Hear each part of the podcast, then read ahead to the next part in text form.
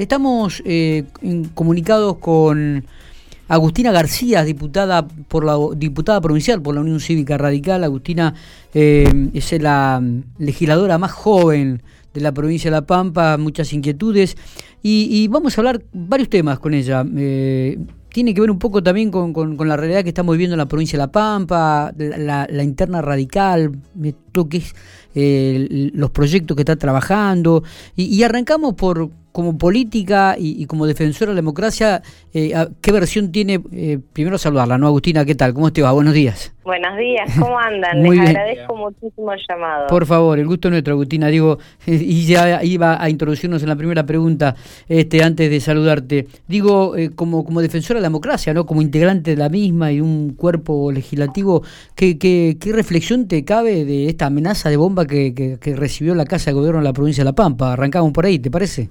Dale, sí, eh, la verdad que, que preocupante, digo, preocupante toda, toda la, cualquier tipo de, de, situaciones violentas que, que intenten atentar contra la democracia me parece que son preocupantes. Lo hemos dicho en su momento cuando pasó lo de Olivos, eh, con, con el presidente, eh, lo, lo hemos dicho en, varias oportunidades, lo hemos dicho también cuando pasó lo de Formosa, lo decimos ahora, que, que, que, digo, me parece que, que esta situación eh, es repudiable cada vez que pasa y la verdad que, que además preocupa que, que, que haya haya sido así tan sencillo. Digo, hace unos unas semanas eh, hemos visto también una situación, una conferencia de prensa donde una persona ingresa, donde está el gobernador, digo, también debemos entender que, que estas situaciones son preocupantes y que también eh, peligra muchísimo eh, la, la, la, vida y la, la salud de, aquellas personas que, que son las que más debemos proteger y que son garantía de, de, nuestra democracia, como es, por ejemplo, el gobernador. Totalmente, totalmente de acuerdo. Nosotros hemos remarcado esto que vos decías en varias oportunidades, Agustina,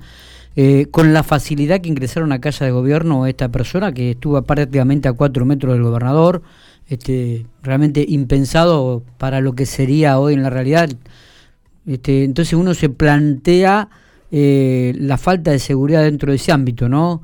Aunque por ahí eh, dentro del gobierno dicen que no, que estaba todo previsto, pero bueno, este, es, es preocupante, es preocupante es una situación complicada porque digo hoy agradecemos de que de que no eran violentos. Bueno y si ha sido violenta esa persona que, que ingresó porque la la verdad es que, que que no lo ha hecho desde el marco de la violencia no no fue directamente a, a golpear ni, ni a pegar ni eh, únicamente entregó una carta y se fue, pero la realidad es que, que podría no haber pasado eso y podría haber sido peor.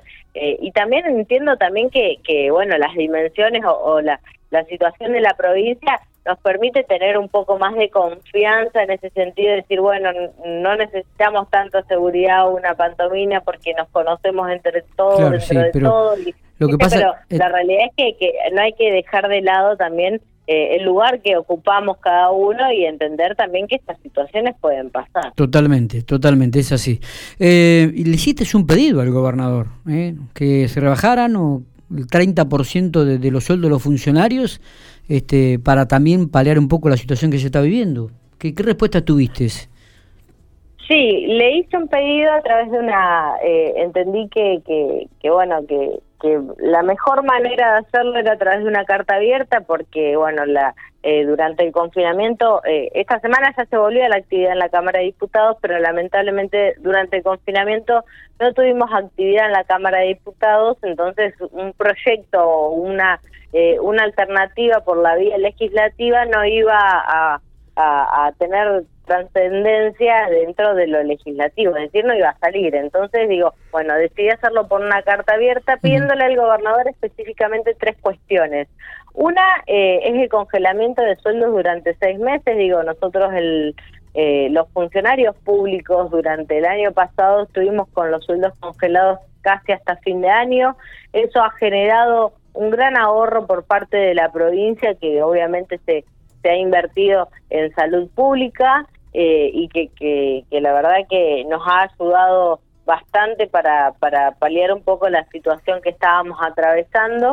eh, otro de los pedidos que yo le hago es eh, el aporte de todos los funcionarios públicos de los tres poderes del Estado, digo yo, eh, en, sí invito al, Ejecutivo y al Legislativo, después se invita al, Judicial y a todos los, los organismos descentralizados del Estado aportar el 20% de los sueldos de cada uno de los funcionarios eh, para, para paliar un poco, para hacer un fondo en común, digo, y paliar la situación eh, económica, la situación de crisis económica que están atravesando eh, aquellos trabajadores considerados no esenciales. Digo, es difícil dictar medidas de restricciones, digo, yo soy una persona de, que, siempre se ha, ha salido, he salido al cruce o a, a plantear algunas diferencias cuando tienen que tomar estas medidas porque entiendo que, que, que son necesarias desde lo sanitario, sumamente necesarias. Digo, la, la situación, eh, hace nueve días estábamos con que no había camas, con que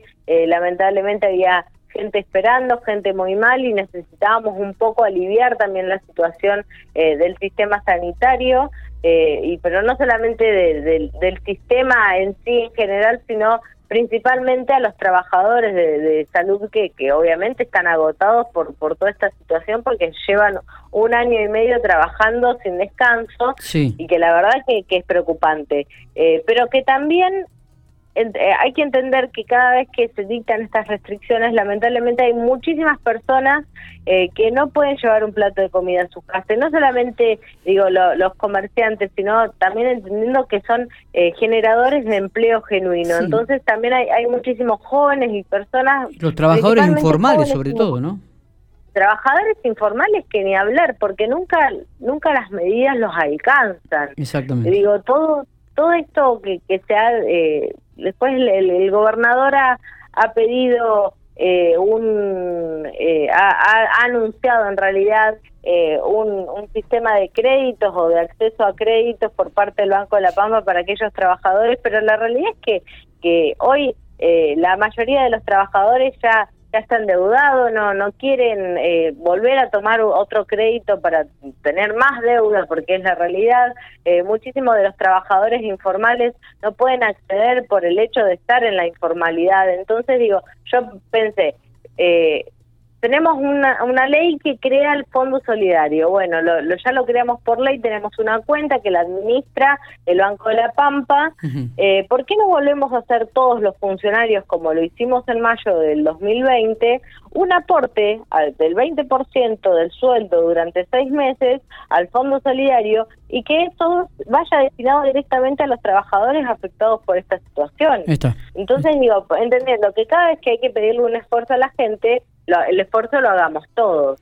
El año, en 2020 se ha logrado recaudar en un mes, con los aportes de un mes, 26 millones. Digo, eh, hoy el, el Poder Ejecutivo debe tener aproximadamente 900 funcionarios, la Cámara de Diputados debe tener eh, 100 funcionarios. Digo, son es muchísimo el aporte que se podría llegar a hacer eh, desde desde, lo, desde, desde los organismos públicos para la gente que realmente la está pasando mal. Eh, realmente, y no has tenido respuesta a esto, ¿no? ¿O se estará analizando, digo yo, o, o, has tenido algún tipo de conversaciones al respecto?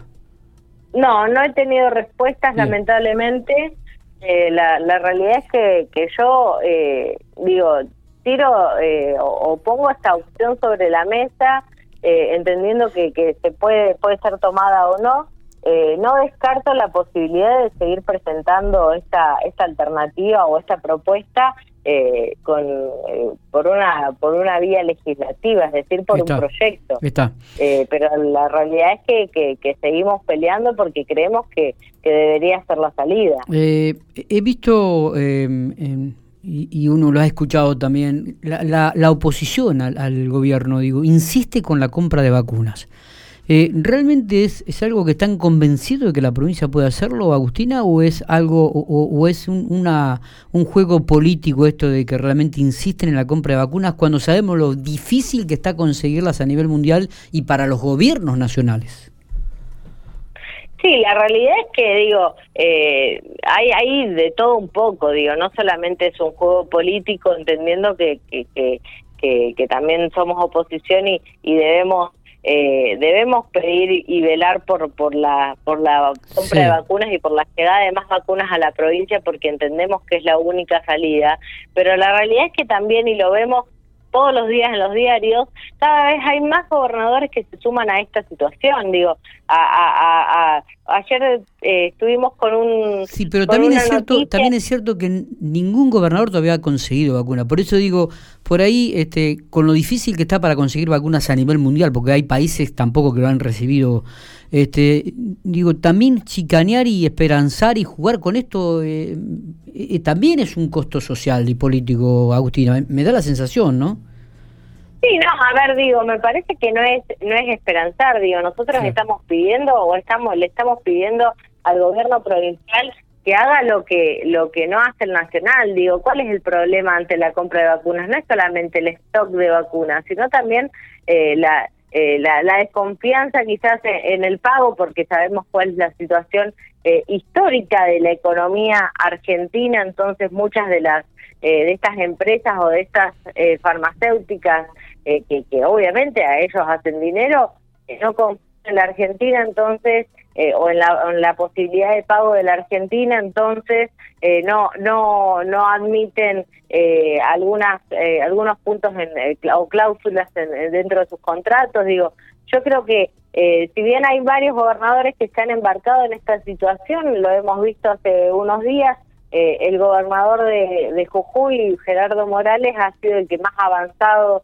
eh, en, en, todo esto, eh, porque ha logrado conseguir un contrato de un millón de vacunas con Sinopharm. Entonces digo, hay posibilidades. Me parece que, que, que, habría que ver cómo, cómo avanzan los demás gobernadores y digo, para una farmacéutica un millón de vacunas es, es nada eh, y la realidad es que para una provincia como Jujuy, por ejemplo, un millón de vacunas eh, lo, lo, ayudaría muchísimo para alcanzar la inmunidad del rebaño. Digo, si, el gobierno nacional no tiene la posibilidad de eh, avanzar con la compra de vacunas, quizás ayude que los gobiernos provinciales también lo hagan cada uno por su parte para ver, digo, quizás algunos consigan contratos con, con vacunas que, que hoy, o con empresas o con con firmas que hoy el gobierno nacional no tiene. Digo, por otro lado, también se está reclamando la liberación de las patentes a nivel mundial. Y eso va a ser muy difícil. A eso, es muy difícil porque sabemos todo el negocio que hay detrás Obviamente.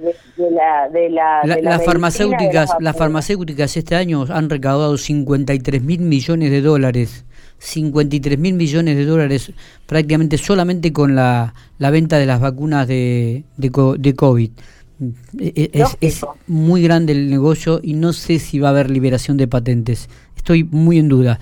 Eh, Agustina, nos metemos en la interna del radicalismo. Em, va a haber reunión este sábado y van a decidir si van con el PRO o no van con el PRO. ¿Cuál es tu posición al respecto? Sí, en realidad es, un, es una asamblea, es una asamblea que, que se hace en el marco de, de la convención provincial eh, como lo, lo hacemos normalmente, lo hacemos de forma virtual por la situación que estamos atravesando. Este, y, la realidad es que lo que se define es la, si vamos en alianzas o no. Digo, eh, ir en alianzas se entiende que es ir en Juntos por el Cambio o no, o, ver otra alternativa, digo, quizás eh, volver al FREPAM, que son cartas que siempre se, se barajan antes de, este tipo de reuniones. Eh, la realidad es que yo creo eh, y entiendo que hoy eh, la política necesita de unir a, a, todos los, en este caso la oposición, para poder ser una opción viable dentro de la provincia. Digo, la, el radicalismo solo, lamentablemente, digo, los radicales y a mí me duele en el corazón decirlo, pero yo no viví el 83, pero quienes lo hayan vivido, la verdad es que, que tienen eh, recuerdos hermosos, digo, yo soy hija de la democracia, entonces, eh, digo, hablo desde otro punto, digo, los radicales debemos entender que ya no tenemos el mismo radicalismo de,